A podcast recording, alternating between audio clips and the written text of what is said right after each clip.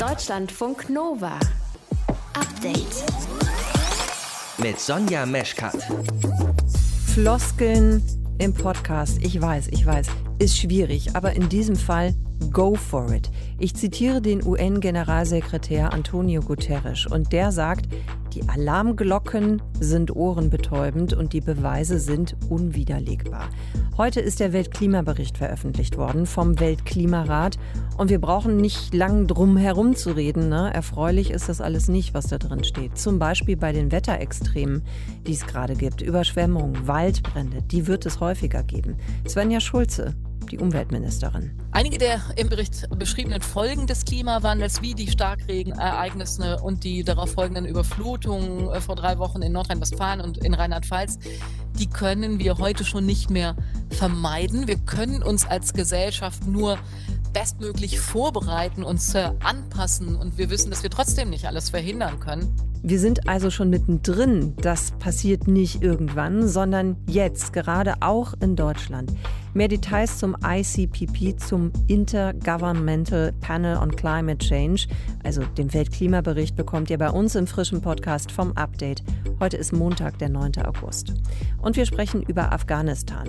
Seitdem ein Großteil der NATO-Truppen abgezogen ist, ist das passiert, was viele BeobachterInnen befürchtet haben. Die Taliban kämpfen sich weiter vor. Am Wochenende haben sie Kundus eingenommen. Dass das passiert, sei keine Überraschung, sagt auch Magdalena Kirchner von der Friedrich-Ebert-Stiftung. Die Geschwindigkeit, in der das passiert, aber schon.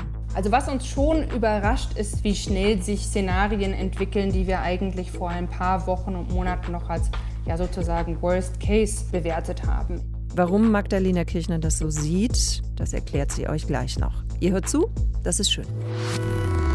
Deutschlandfunk Nova.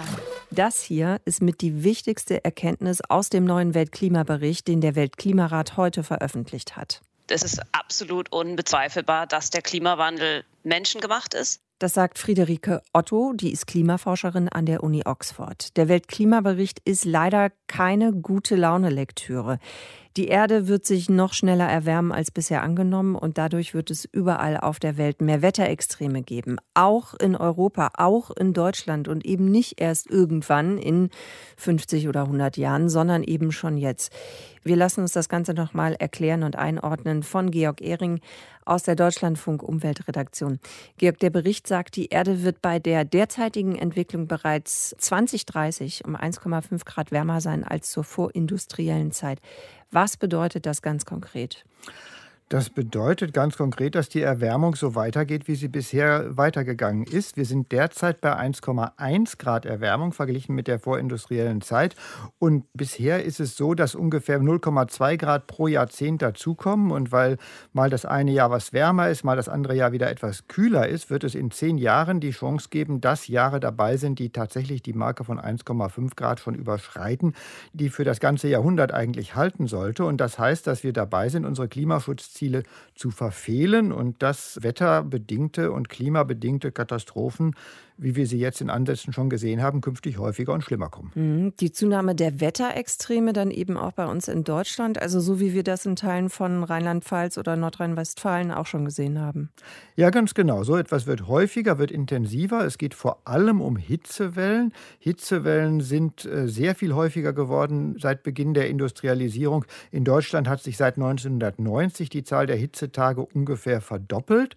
Und dieser Trend wird so weitergehen. Aber darauf weisen die Forscher hin, auch andere Extremereignisse, eben zum Beispiel Starkregen, mhm. auch extreme äh, Hurricanes zum Beispiel, werden häufiger und äh, je stärker die Erwärmung wird, desto mehr verschieben sich auch Muster, desto mehr erleben wir auch Überraschungen, weil bestimmte Klimazustände sich dann auch ganz plötzlich ändern können. Laut dem Bericht ist ja auch der Zusammenhang einzelner Wetterereignisse mit dem Klimawandel jetzt klarer, als es eben noch vor ein paar Jahren äh, war oder erschienen ist. Was genau heißt denn das eigentlich? Das heißt einfach, dass die Wissenschaft das klarer analysieren kann. Man kann das analysieren, weil es immer mehr Ansichtsexemplare gibt. Es gibt eben immer mehr Hitzewellen in den vergangenen Jahren. Es gibt Wirbelstürme, die stärker geworden sind. Und die Forschung Inwieweit das durch die Erderwärmung wahrscheinlicher geworden ist oder nicht, die hat ganz große Fortschritte gemacht und wenig überraschend, Hitzewellen werden häufiger, Kältewellen kommen auch weiter vor, aber die werden eben seltener. Und bei extremen Regenereignissen ist es regional unterschiedlich, aber tendenziell werden auch die häufiger, weil eine warme Atmosphäre mehr Feuchtigkeit aufnehmen kann und die dann auch irgendwie wieder los wird. Hm. Die Klimaforscherin, die wir gerade ja schon gehört haben, Friederike Otto, die sagt ja auch, na ja, noch können wir diese Erwärmung auf ein einigermaßen händelbares Maß abpuffern. Aber wie? Wie kann oder soll das funktionieren? Wie das im Einzelnen funktionieren soll, will der Weltklimarat IPCC im nächsten Jahr sagen. Dann gibt es weitere Berichte zu den Folgen des Klimawandels und auch zu den Möglichkeiten gegenzusteuern. Aber die Grundrichtung ist ganz klar. Die Emission von Treibhausgasen CO2 muss ganz schnell runtergefahren werden. Von der Dimension her jedes Jahr ungefähr so stark wie 2020, wo Corona dafür gesorgt hat, dass die Emissionen gesunken sind. Danach sieht es nicht aus. Im Moment steigen die Emissionen wieder. Aber die Grundidee ist halt erneuerbare Energien ganz schnell und ganz drastisch ausbauen, Kohle, Öl und Gas so schnell wie möglich vom Markt verdrängen, wie es nur eben mhm. geht. Du hast dich jetzt den ganzen Tag mit diesem Bericht beschäftigt, Georg. Was ist denn für dich so die Kernaussage, die hängen bleibt? Was nimmst du mit, wenn du heute Abend noch mal drüber nachdenkst, bevor du einschläfst? Das ist jetzt der sechste Sachstandsbericht. Das ist ein ganz drastischer Weck- und Alarmruf. Da denke ich mir, das war mal wieder nötig. Aber die fünf vorhergehenden Sachstandsberichte waren ähnlich drastische Alarmrufe, mhm. die relativ ungehört verhallt sind. Und ich hoffe, dass das diesmal anders wird. Dann danke ich dir fürs Zusammenfassen. Georg Ehring hat euch ein paar Ergebnisse aus dem Weltklimabericht hier nochmal erklärt und wir haben vor der Sendung zusammen gesprochen. Deutschlandfunk Nova. Update. Es brennt weiterhin in der Türkei und während Einsatzkräfte und freiwillige Helfer gegen die Feuer vorgehen, wird in der Türkei diskutiert. Was ist die Ursache gewesen für diese vielen Brände? Für Präsident Erdogan scheint das schon klar zu sein. Wie ich in Manavgat gesehen habe, hat sich die Fläche der Brände in unserem Land verdoppelt, nachdem die Führer der Terrororganisation letztes Jahr den Befehl gegeben hatten, unsere Wälder abzubrennen. Es ist unsere Pflicht, diejenigen zu finden, die unsere Wälder verbrennen und uns damit das Herz ausreißen. Auch wenn er sie nicht beim Namen nennt, Erdogan spricht offenbar von der verbotenen kurdischen PKK. So schätzt das auch Erkan Arikan ein. Er leitet die türkische Redaktion der Deutschen Welle. Erkan, welche Beweise gibt es denn für diese Behauptung, die PKK habe etwas zu tun mit den Waldbränden? Sonja, schlichtweg gibt es gar keine Beweise dafür. Die Ermittlungsbehörden sind immer noch, ich sage jetzt mal bei der Recherche, man versucht äh, oder beziehungsweise sowohl die Gendarmerie als auch die Polizei sind gerade dabei, die Ursachen der Feuer äh, herauszufinden. Aber gesicherte Informationen diesbezüglich gibt es noch nicht. Es sind einige Personen verhaftet worden, aber äh, sind auch gleich wieder auf freien Fuß gesetzt worden. Denn es haben sich später äh, herausgestellt, dass das eigentlich nur Freiwillige waren, die versucht haben, die Feuer zu löschen und nicht zu legen. Warum macht Erdogan das dann?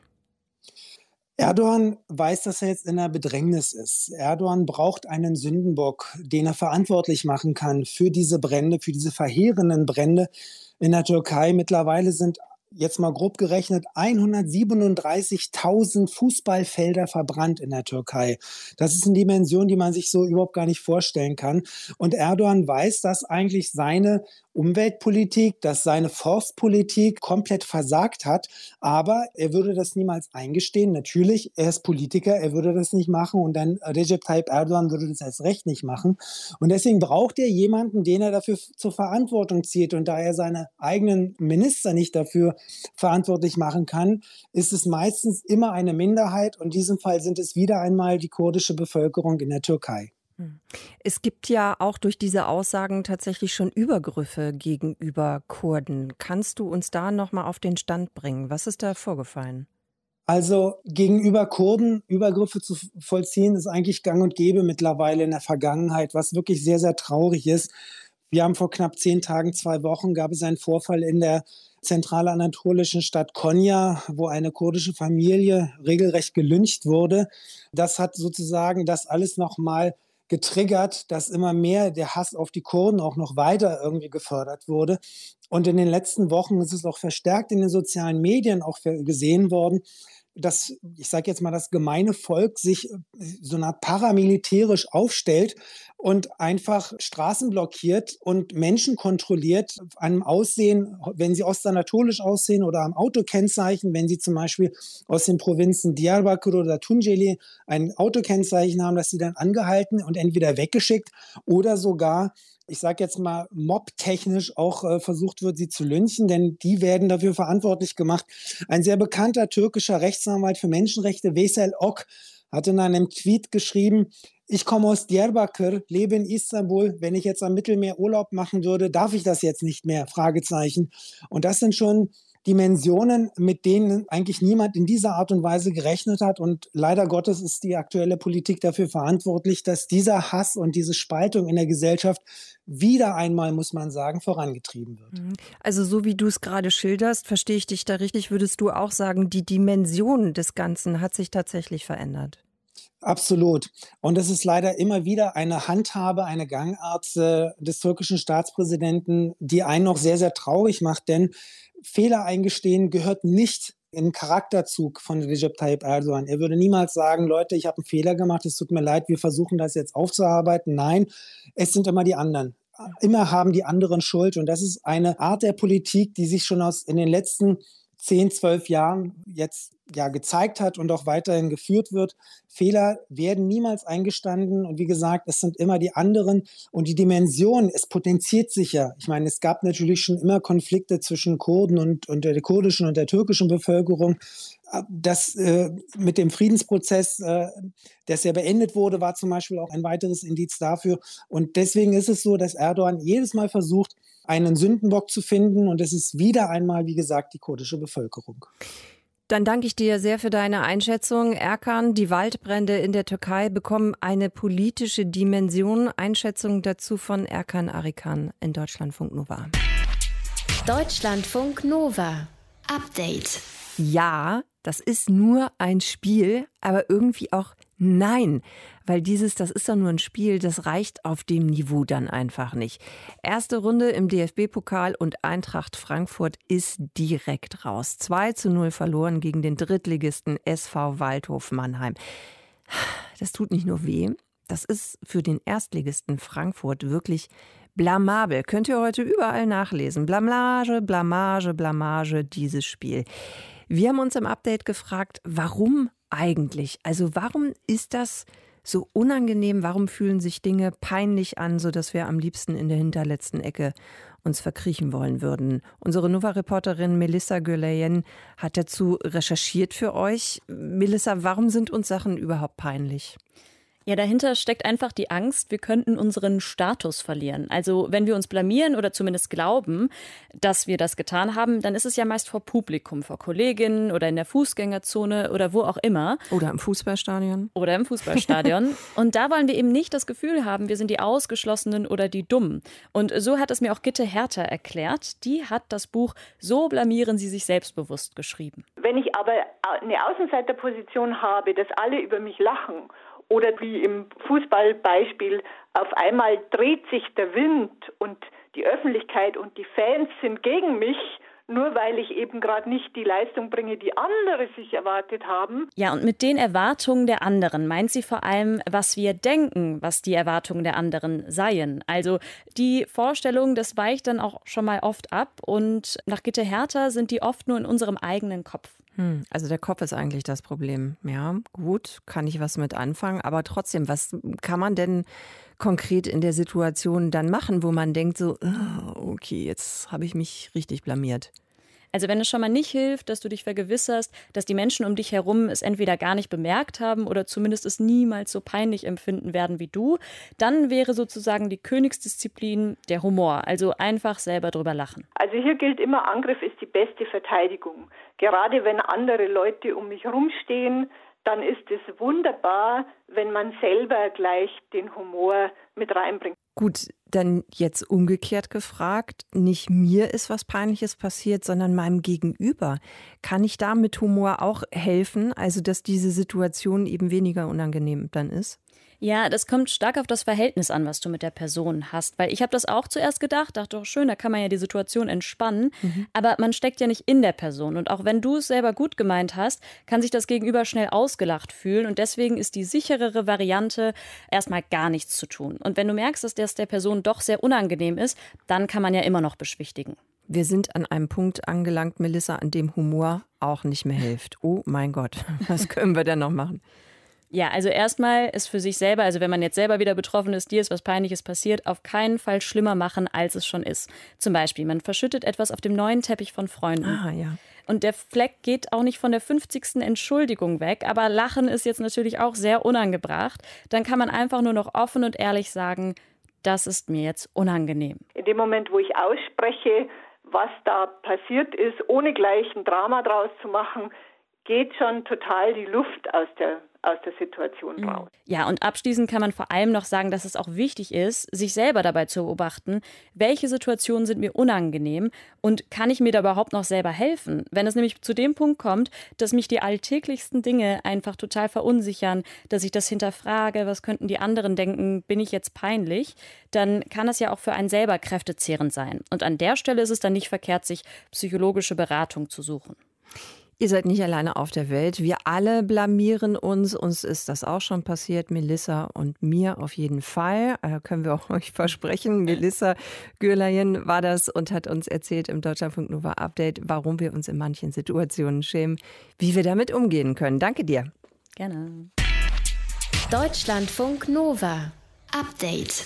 Mehrere tausend HörerInnen pro Monat bei Spotify und anderen Streaming-Anbietern und trotzdem kommen dabei für die Künstler und Künstlerinnen kaum mehr als ein paar Euro rum. Schon lange gibt es ja Kritik daran, wie die großen Streaming-Anbieter das Geld zwischen den KünstlerInnen, den Labels und anderen Rechteinhabern verteilen.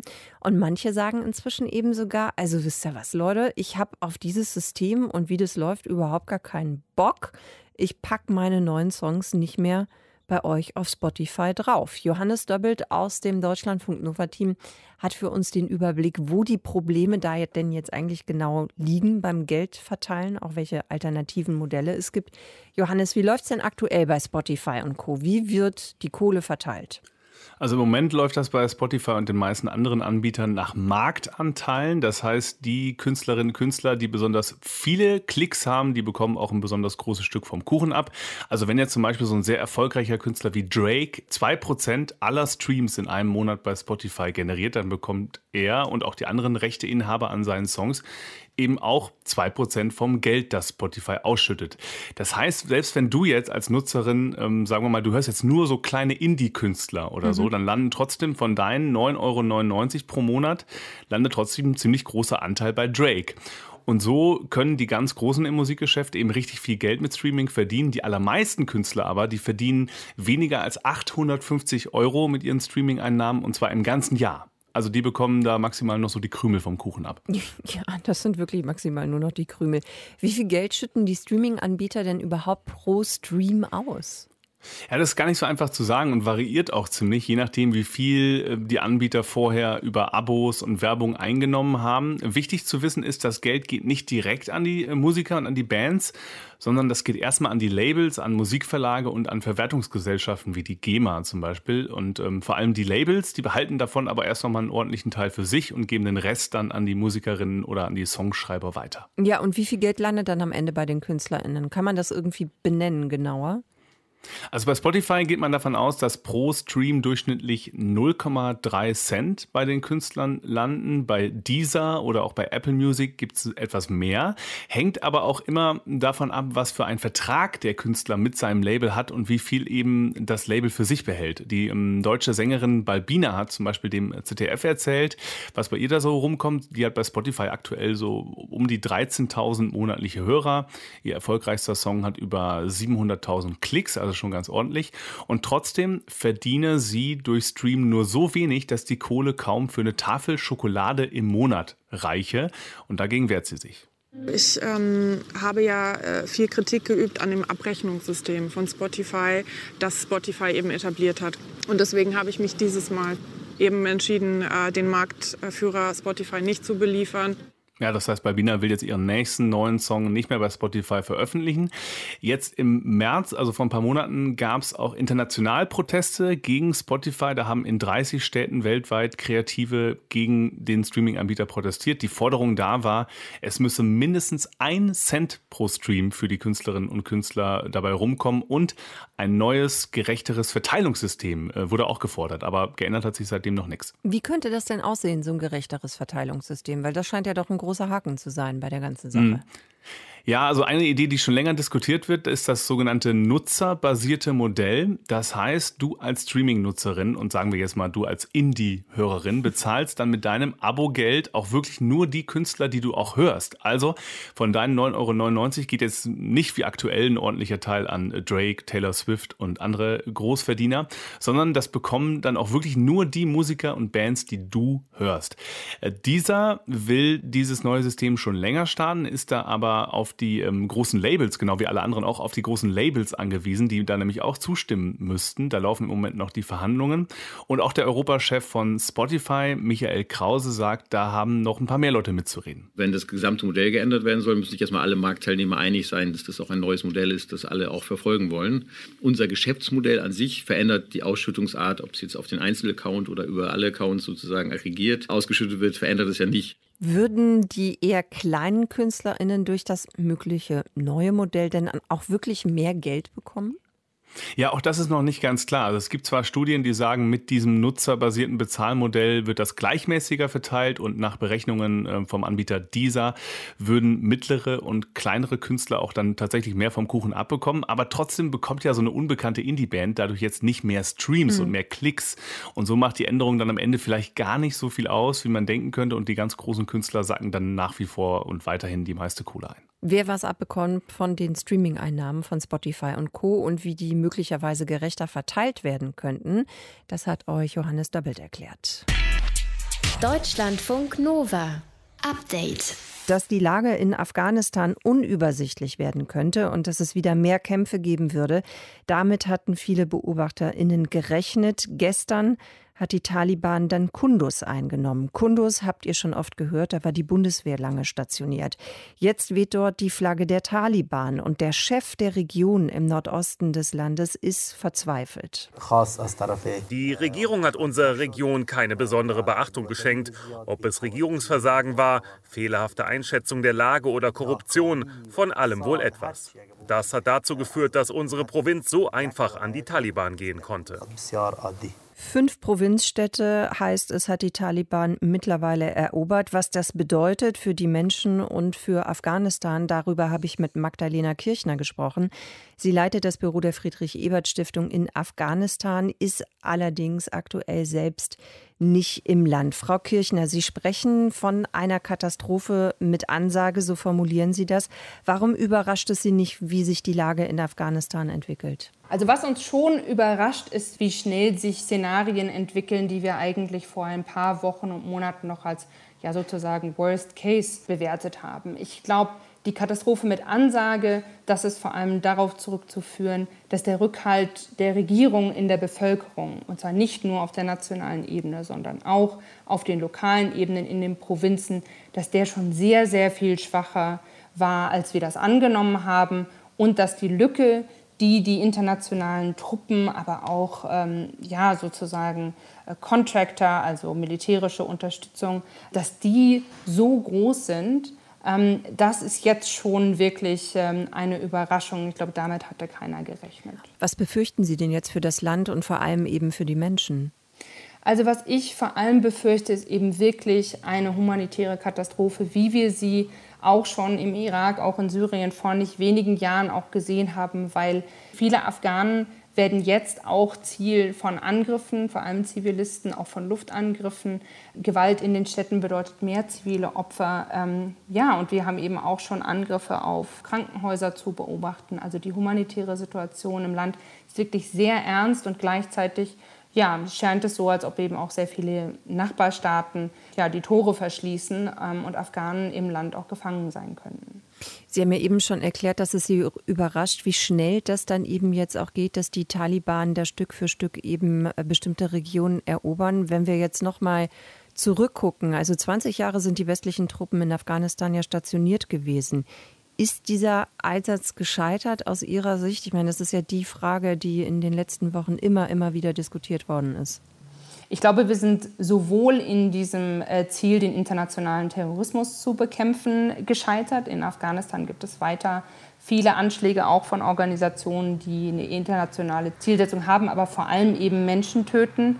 Und äh, ja, in Sachen Stabilisierung und Staatsaufbau ist sozusagen nichts aufgebaut worden, was dauerhaft jetzt bleiben kann oder gegen den Widerstand der Taliban nachhaltig sein kann. Also ich würde sagen, unsere Bilanz ist wirklich eher schlecht und in unseren Zielen sind wir gescheitert, auch wenn das natürlich nicht bedeutet, dass nicht auch positive Entwicklungen geschaffen wurden. Sie konnten nur eben nicht auf Dauer gestellt werden.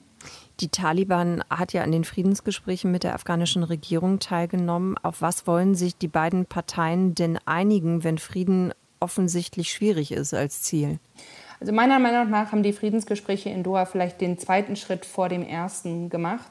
Sozusagen über eine Zeit, eine Phase nach dem Friedensschluss gesprochen, sich beispielsweise Gedanken gemacht über die gemeinsame Verfassung. Aber wir sehen jetzt, dass wir noch gar nicht so weit sind und es eigentlich jetzt auch darum gehen muss, überhaupt erstmal einen Waffenstillstand zu erreichen, um die, das Leid der Menschen im Land überhaupt erstmal zu stoppen. Und deswegen, ja, es ist wichtig, dass es diese Kanäle weiter gibt, dass der Doha-Prozess weiter genutzt wird. Aber das Ziel ist natürlich auch die Kommunikation mit der internationalen Gesellschaft. Die Taliban das sehr gut genutzt, um sich eben auch dort zu präsentieren. Und das unterminiert natürlich auch das Vertrauen der Afghanen in den Friedensprozess. Welche Hoffnung haben Sie denn jetzt eigentlich für Afghanistan, für die Menschen? Also meine Hoffnung ist natürlich, dass äh, ja, dass es irgendwie gelingen kann, zumindest einen humanitären Waffenstillstand zu erreichen, dass zumindest in den Städten und eben Wohngebieten Kampfhandlungen eingestellt werden. Ähm, das ist gerade sehr schwierig, weil die Fronten sind sehr verhärtet und auch die Regierung treibt eben eine Kriegsrhetorik und Verteidigungsrhetorik voran und ist jetzt noch nicht so kompromissbereit. Aber ich denke, diese Kompromisse und sei es nur auf der lokalen Ebene, die müssen jetzt geschaffen werden, damit eben die humanitäre Situation sich für die Menschen dort verbessert. Frau Kirchner, dann danke ich Ihnen sehr für Ihre Einschätzung, für Ihre Eindrücke auch. Magdalena Kirchner von der Friedrich-Ebert-Stiftung in Afghanistan zur Lage im Land. Danke Ihnen. Vielen Dank Ihnen. Deutschlandfunk Nova. Update. Ihr kennt das alle. Lange Zugfahrt oder lange im Flieger sitzen oder im Bus oder so. Und dann kauft ihr euch doch noch das olle Käsesandwich, das da schon seit 200 Stunden rumliegt irgendwie im Sandwichladen oder sonst wo. Sieht, ja, sieht nicht mehr so richtig gut aus, aber es muss halt schmecken. Im schlimmsten Fall wie Hamster hinten. Und dann noch das drumherum, ne? Also Zugfliegerbus, überall. Es ist laut. Dann noch dabei essen, das ist wirklich eine ganz, ganz miese Kombi. Denn Akustik spielt eine große Rolle beim Essen, findet unser Nova-Reporter Christian Schmidt. Und deshalb will er, dass es besser wird. Also guter Sound gleich gutes Essen, oder wie? Na, mal gucken. Vor zwei Wochen Rückflug aus dem Urlaub. In der Reihe hinter mir ein Pärchen, das sich darüber beschwert, warum man im Flieger Maske tragen muss. Schwurbelei, super nervig. Und vor mir eine Kleinfamilie, vier Leute auf drei Sitzen. Eines der Kinder mit einem, sagen wir mal, sehr hohen Bedürfnis an Aufmerksamkeit und ich dazwischen. Ein bisschen hangry war ich auch, hungrig und genervt. Ne? Ein klarer Fall für Noise Cancelling Kopfhörer. Zack, ich liebe sie. Es ist, als würde man einfach irgendwo eine Tür zumachen. Nervige Geräusche sind ausgesperrt. Vieles hört man gar nicht mehr, zum Beispiel das Rauschen des Flugzeugs. Einiges ist dann nur noch gedämpft da, die nervigen Mitreisenden zum Beispiel. Und wenn man noch ein bisschen Musik anmacht, dann schmeckt mir mein lätschiges Sandwich wirklich besser. Warum ist das so? Das will ich rausfinden und dabei hilft mir Psychoakustiker Gernot Kubanek. Er weiß, wie sich Geräusche auf das allgemeine Wohlbefinden auswirken und eben auch, ob ein Flugzeugsandwich besser schmeckt, wenn man Noise-Canceling-Kopfhörer aufhat. Es wird ja im Prinzip alles ausgeblendet, was von außen heraus auf einen eindringt. Und wenn diese Belastung nicht mehr da ist, dann empfinden Sie das wirklich als Nachlassung eines, einer Drucksituation. Und sie können zur Ruhe kommen. Sie empfinden halt nicht mehr diese Belastung und das wirkt natürlich auf sie sehr entspannt, sehr beruhigend. Gernot Kuberneck ist Chef des Instituts für Schalltechnik, Raumakustik und Wärmeschutz. Er gestaltet Räume so, dass sich alle wohlfühlen. Und das ist komplexe Wissenschaft. Für mich im Flugzeug gilt, je ruhiger, desto besser. Ein absolut stilles Restaurant allerdings wäre zum Beispiel der totale Fail. Da möchte man ja auch nicht unbedingt, dass dann die Gespräche an dem Nachbartisch verstanden werden. Da kann sogar so eine gewisse Geräuschüberlagung oder wir sagen ein Verdeckungsgeräusch sehr zuträglich sein, um dann diese Behaglichkeit oder diese angemessene Situation zu erreichen. Das Überlagerungsgeräusch ist in den meisten Restaurants einfach nur Musik. Das reicht schon, dass wir uns wohlfühlen, dass die Stille uns nicht einengt oder wir uns nicht trauen, uns mit dem Tischnachbarn zu unterhalten. Aber es geht noch mehr, sagt Gernot Kuberneck. Man könnte zum Beispiel gezielt Geräusche einspielen, die wir schön finden. Naturgeräusche zum Beispiel. Die würden helfen, nervige Gespräche am Nebentisch zu überhören. Ohr ist ja sehr, sag ich mal, auch anpassungsfähig und kann sich bei leisen Situationen wirklich auf leiseste Gesprächsfetzen konzentrieren. Und deshalb würde Meeresrauschen und Vogelgezwitscher helfen in der Situation im Restaurant dann diese Ungestörtheit zu entwickeln, die sie auch erwarten möchten, um dann eine ungestörte und konzentrierte Situation zu erleben. Hier hilft es uns, dass wir unser Gehirn überlisten können. Denn eigentlich finden wir ja Lärm doof. Laut mögen wir nicht so gern. Jetzt wird in einem Restaurant aber ja Musik gespielt oder es kommen eben Naturgeräusche vom Band. Da prasseln jetzt eigentlich mehr Dezibel auf uns ein. Psychoakustiker Kuberneck sagt, auf den Inhalt kommt es an. Der Alltag oder überhaupt das Leben, das ist eigentlich geprägt von äh, auch Geräuschen, die man erfährt. Die sind jetzt nicht nur äh, negativ behaftet, wenn Sie durch den Wald gehen oder am Meer spazieren gehen, da haben Sie, wenn Sie so wollen, relativ laute Geräuschpegel, aber die würde kein Mensch als störend, sondern eher als äh, beruhigend empfinden. Und insofern ist das halt immer eine Frage des subjektiven Empfindens und der Wertung. Der britische Starkoch Heston Blumenthal hat das bei einem seiner Edelmenüs auf die Spitze getrieben. In seinem Sternerestaurant ließ er ein Gericht namens Sound of the Sea servieren. In einer Muschel war auf dem Teller ein kleiner MP3-Player mit Kopfhörern drapiert. Den sollte man aufsetzen und dann erwartete den Gast eben dieser Sound of the Sea um mit Austern, Seeigeln und Miesmuscheln nicht nur die Geschmacksnerven ans Meer zu verfrachten, sondern auch alle Gedanken. Was für eine geniale Idee! Diese Idee werde ich umsetzen. Für den nächsten Flug habe ich zur Sicherheit eine MP3-Datei mit Meeresrauschen auf dem Handy. Und wenn es im Flieger oder im Zug mal wieder ein mittelmäßiges Sandwich gibt, dann hoffe ich, dass es mit ein bisschen Beach-Feeling meine Geschmacksknospen explodieren lässt.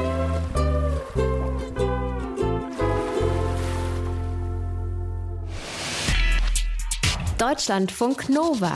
Update. Montag bis Freitag, immer zwischen 18 und 20 Uhr. Mehr auf deutschlandfunknova.de.